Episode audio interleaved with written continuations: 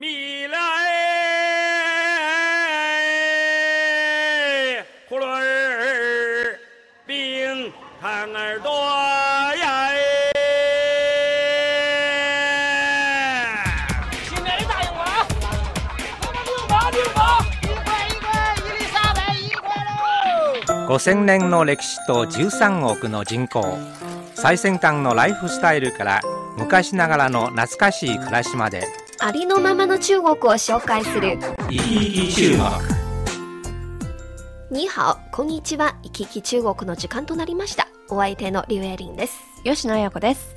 吉野さんはとっても風光明媚なところから戻ってきましたよね。はい、帰ってまいりました。えーインターネットには取材日記ということで原稿をあげましたけれども、皆さん読んでいただけたでしょうか？私は、えー、厚生省の旅ということで、厚生省のものすごくいいスポットを回ってきました。はい。私はその写真を見ました、まあはい。残念ながら菜の花があのあまり見られませんね。はい、えーそこはですね武原と言いまして中国で最も美しい農村と言われているところで4月はね菜の花が見事なんですがもうすでに残念ながら散っておりまして、えー一部の花が残るのみとなっておりました。でもはい、うん。緑いっぱいなところが多いですよね。すごい。あのですね北京はどちらかというと濃い緑が、はい、うん、柳は黄緑なんですけどその他は濃いちょっと乾燥したような白っぽい緑が多いんですけどやはりあのもう春で目が芽吹くというエネルギーで、黄緑色の柔らかそうな新緑ですそう新緑がねふわふわふわっとこういな。なんかねぷわーっていうこうエネルギーがあるようなね、癒されますよねそんなシーンは。本当にね本当にね水田がこう広がって日本の風景に似てますよ、うん、川が多くて。そうそうそう、はい。植物もねあのすごく種類が多くて。非常に綺麗でしたねえーついでに料理はいかがでしたでしょうか？はね 残念ながらね、えー、厚生省辛いんですね。厚生省も辛いそう。ですね。日本の方々は四川省の辛いというのは知ってると思うんですけど、それはどちらかというとマーラーのあの舌がしびれる、ピリピリそうそう、はい、山椒の実の辛さで、は厚生省のラーというのはまさにラー油のラーで唐辛子の辛さなんですね。これにはちょっと参りましたね何を食べてもはちょっと辛いということでちょっとねあの北京の甘めのね、はい。あのちょっとマーラーのマーの方で私は、うん。あの選びたいのでちょっとまあ帰ってきてほっとしましたけどね、そうですね、はい。すると地元の人々の感じはいかがでしたでしょうか、今回はあの都会に行かなくて本当にその山の中を回りましたのでもともと皆さん農村なんですね、はい。でえー農業に携わってる人が商売をやったりしていてもう皆さんね素朴で日に焼けた感じでね、あの威勢よくね「これいる？いらない？買う？買わない?」なんて声をかけられてあの外国人にも臆することなくね優しく接してくれましたよ。でも私厚生省は一度小さい時には一度行ったことがありますけども、はい。あんまり覚えてないんですけど、うん。いつか行きたいなと思うんです、ぜひぜひあのね夏がいいそうですよ。だからこれからもいい、うん、すごく涼しいんですよ。あ避暑地ですよね。はい。とてもいいと思います。はい漫天的话语纷乱落在耳际，你我沉默不回应。牵你的手，你却哭红了眼睛。路途漫长无止境，多想提起勇气，好好地呵护你。不让你受委屈，苦也愿意。那些痛的记忆，落在春的泥土里，滋养了大地，开出下一个花季。风中你的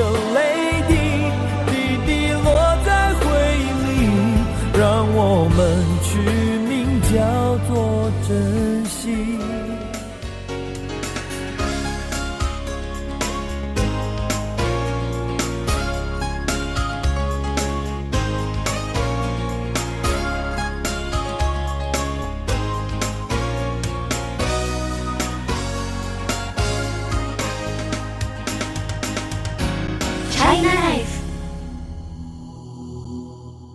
吉野さんは通客を聞いたことがありますか？えっ、と、通客はちょっと聞いたことないんですけど、えー中国語で、客は日本語の何々族ですよね。で、図は、まあ、借りる、はい。借りる族？一体これ、何ですか？通はね、うん。レンタルの意味ですあよ、。はいはい、やっぱり借りる通ね。客とは英語では、hire、つまりハイヤー、うんえーレンタルに頼るレンタル族のことです。チャイナライフ、今日は中国の通客、レンタル族にスポットを当ててご紹介します。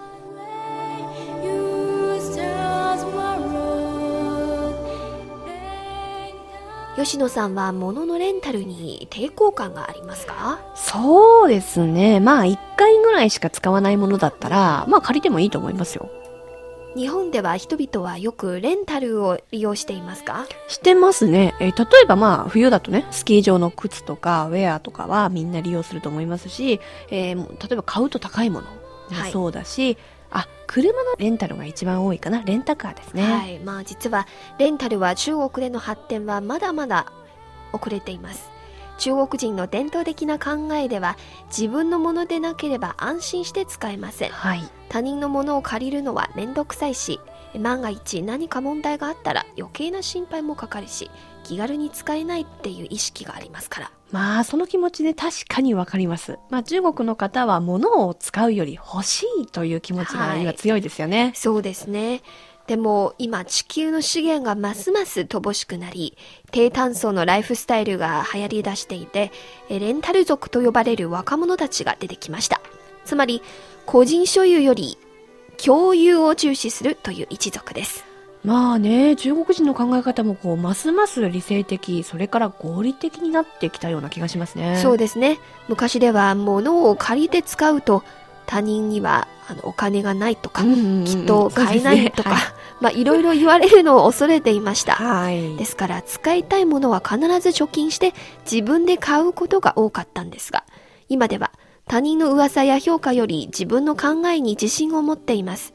より現実的になっていますね。なるほどね。まあそうですよね。生活のこう幸せっていうのは別に人に見せるものではなくて、まあ自分でどう感じるかですもんね。そうですね、えーちょうどこのほど中国の新聞週刊と大手ウェブサイトの騰訊や双方とともに合同アンケート調査を行いました。1万4000人のネットユーザーを対象に調査した結果、8割以上の人はレンタルの経験があり、そのうちの4割はレンタルに抵抗感がないということです。うん。また、レンタルのうちアパートと車が圧倒的に多くて、その他家具や服などの生活必需品もレンタルできるようになっているということです。やっぱりこうアパートと車っていうのが多いんですね。はい。えまあこれも中国の住宅価格の高騰や車の保有コストの増加の影響でしょうね。そうですね。例えば、北京のような大都会では、月給5000元以上のサラリーマンが一般的で、住宅を買うためには、頭金を用意しますが、はいこれは家族の支援がなければ大変ですうね。んそして毎月にローンを返すのも一苦労です。そうですよね。だって何百万元っていう話ですからね。はい。まあ、社会人になったばかりの若者にとっては、こうレンタルを選ぶというのは、生活コストのを節約するためのやむを得ない方法ということですね。そうですね。まあ一方では、レンタル族の拡大によって、レンタル業も盛んに発展してきました。はい。昔の中国では、車のレンタル会社は少ない割に、車種も非常に少なかったんですよ。うんうん。しかし今では一般の乗用車から高級車や SUV などいろんな種類が揃っており、運転手付きのサービスも提供してくれています。すごいですね。まあ、北京では駐車料も高いし、ガソリンも今値上がりしてます。曜日によってナンバーごとの走行規制もありますし、それからまあ、車を保有するというよりは、必要な時にレンタルした方が確かに合理的ですね。その通りですね。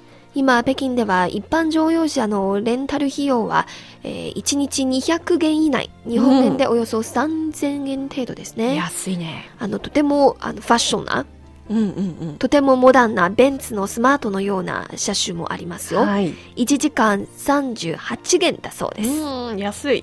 連休になると1週間借りても1000元ぐらいで、これに対し車の保有には1ヶ月は少なくとも2000元もかかるんですよ。えーレンタルの方が効率よくで便利ですね。えー、車持ったら2000元もかかるんですか？うわー、はい高いですね。まあこれならね、私もまあ確かにレンタル族になった方がいいですね。そうですね。また、ある調査会社の予測によりますと、今後5年間で中国のレンターカーの、えー市場は毎年25%の伸びで成長し、2014年までにえーレンターカーは40万台に達し、年間営業額は380億元になる見込みです。380億元というと、まあこの市場を狙う会社もね、えー、どんどん出てきそうですね。はい。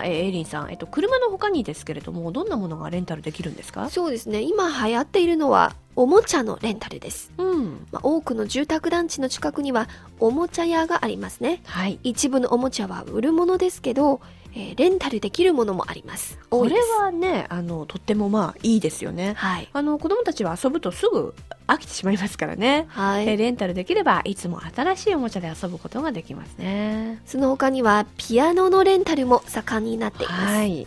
中国では子供にピアノを習わせる家庭が多いですね。はい。でも多くの子供は長く続けられないため、買うよりレンタルの方が効率的です。そうですね。確かにみんななかなか長くは続けられないですね。まあこうやって子供が飽きてしまってもレンタルだから家の粗大ゴミにもならない。はい。また最近一部の高価なものもレンタルできるようになっています。はい。例えば一部の高級ブランドです。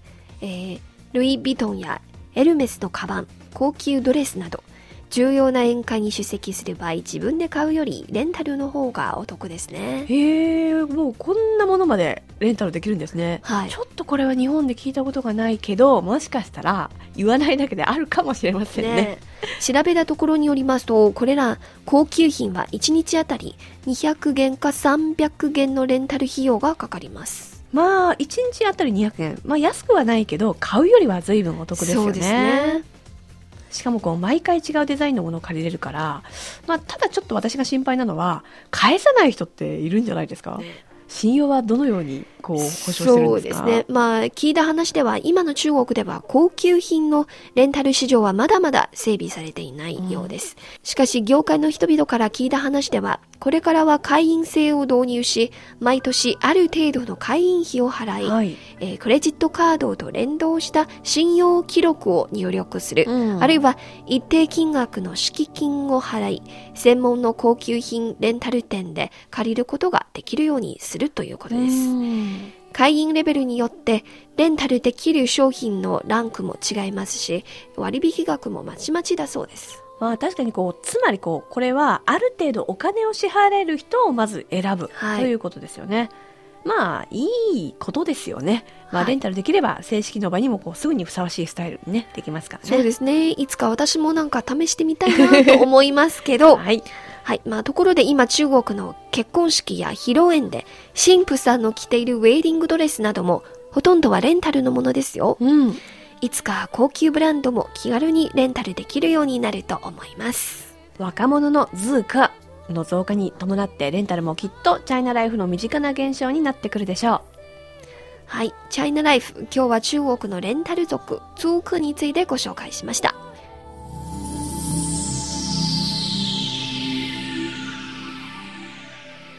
行き来中国、そろそろ終わりの時間に近づいてきました。この番組をお聞きになって、何かご意見やご感想がございましたら、ぜひメールやお便りをください。こちらの宛先は、郵便番号10040中国国際放送局日本語部いきいき中国の係まで。そしてメールアドレスはピンのにはお nihao2180 アットマーク cri.com.cn です。皆さんからのお便りをお待ちしております。それではまた来週お会いしましょう。さようなら、再见。